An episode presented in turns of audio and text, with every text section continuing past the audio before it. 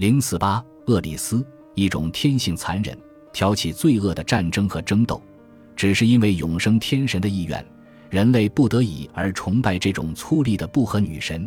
实际上，没有人真正喜欢她。赫西俄德工作于十日十一行起，厄里斯是夜神尼克斯残忍冷酷的儿女中的一员。然而，他过分的擅长并且热衷于自身那执掌纷争与不和的角色，以至于许多人甚至将她称作阿瑞斯的姊妹。厄里斯是执掌争端的女神，无论这争端体现为小的家庭争吵，还是全面爆发的国际战争的形式都一样。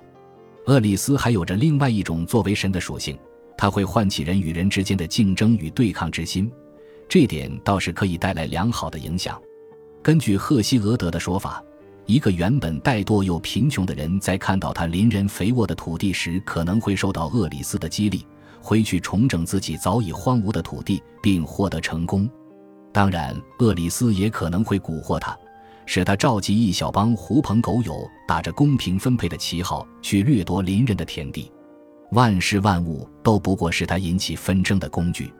荷马曾经评论道：“争端女神本来力量十分渺小。”不过，通过鼓动对立双方的情绪，增添他们的痛苦，他最后甚至能长到头顶天穹的程度。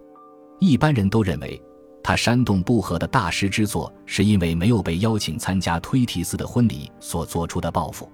海宁福推提斯是许多神奇的友人与帮手，这些神奇全都欣然出席了他与凡人珀留斯的婚礼。不过，厄里斯出于某种原因却没有受到邀请。这也不足为奇，毕竟没有人想要争端出现在婚礼上。既然厄里斯不能参加婚礼，他就将一只刻着“给最美丽的人”的金苹果送到了婚礼的现场。但这只金苹果上却并没有指明具体的受赠者。阿弗洛狄特、赫拉和雅典娜都宣称自己才该获得这只苹果。当这一事件的余波终于消散时，成百上千的战士已经死在了特洛伊的城墙下。伊索曾经讲过这样一则寓言：在赫拉克勒斯经过一个山口的时候，他发现地上放着一个苹果。他出于无聊，随意挥棒砸了一下苹果。不过，苹果不仅没有被砸得稀烂，甚至好像比之前立得更稳了。赫拉克勒斯绝非知难而退之辈，所以他接下来用他当年杀死怪物的力道，又给了苹果几下重击。这几下重击甚至让大地都开始颤动。然而，苹果不仅没有被砸烂，甚至在这样的重击下还长得越来越大了。